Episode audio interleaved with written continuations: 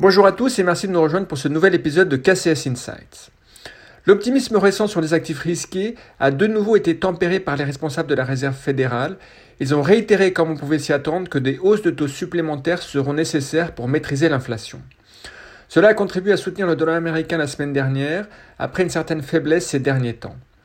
Et du point de vue des investisseurs, l'évidence anecdotique suggère que le sentiment reste très prudent que très peu d'entre eux sont prêts à parier sur un changement de régime en matière d'inflation et de politique monétaire. Le mot d'ordre reste la prudence, bien que les données CFTC que nous rapportons ici aujourd'hui montrent que le positionnement est devenu légèrement plus optimiste.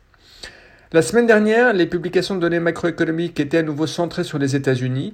Elles ont été globalement mitigées. L'indice des prix à la production a fourni des signes de relâchement, mais les ventes au détail ont confirmé que la consommation est encore trop robuste pour la fête. Nous examinons aujourd'hui les deux faces de la désinflation des produits manufacturés et concluons que l'offre et la demande devraient contribuer au ralentissement de l'inflation à l'avenir. Dans le cas d'un agenda de publication de données relativement léger, et alors que la saison des bénéfices touche pratiquement à sa fin, nous réexaminons aujourd'hui l'une de nos principales recommandations, à savoir la vue baissière sur le dollar américain. La monnaie américaine occupe une place centrale sur les marchés financiers, étant l'actif le plus échangé selon la BRI. Nous réitérons notre opinion selon laquelle le dollar américain devrait continuer à se déprécier. Il a commencé à faire marche arrière par rapport au sommet observé fin septembre et ce n'est pas fini. Mais le processus sera progressif. La valorisation du dollar est chère, le positionnement des investisseurs reste très long et les signaux techniques suggèrent que la baisse va s'accélérer si le DXY tombe sous les 104.5. La dépréciation du dollar a de très fortes implications d'un point de vue multi-actif. Le dollar américain est tout simplement le baromètre de l'appétit pour le risque, directement lié aux anticipations d'inflation et de taux.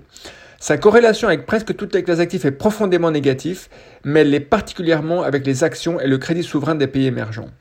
En ce qui concerne les secteurs au sein des actions européennes, les secteurs cycliques que nous avons commencé à repondérer ces dernières semaines sont les plus négativement corrélés à la devise américaine. Ils devraient donc bénéficier de la dépréciation attendue du dollar. Ailleurs, les publications économiques en Chine, production industrielle, vente au détail ont été inférieures aux attentes du consensus et une nouvelle hausse des infections à la Covid mettra à l'épreuve les initiatives de réouverture de l'économie des autorités. Nous restons prudents sur les actions chinoises.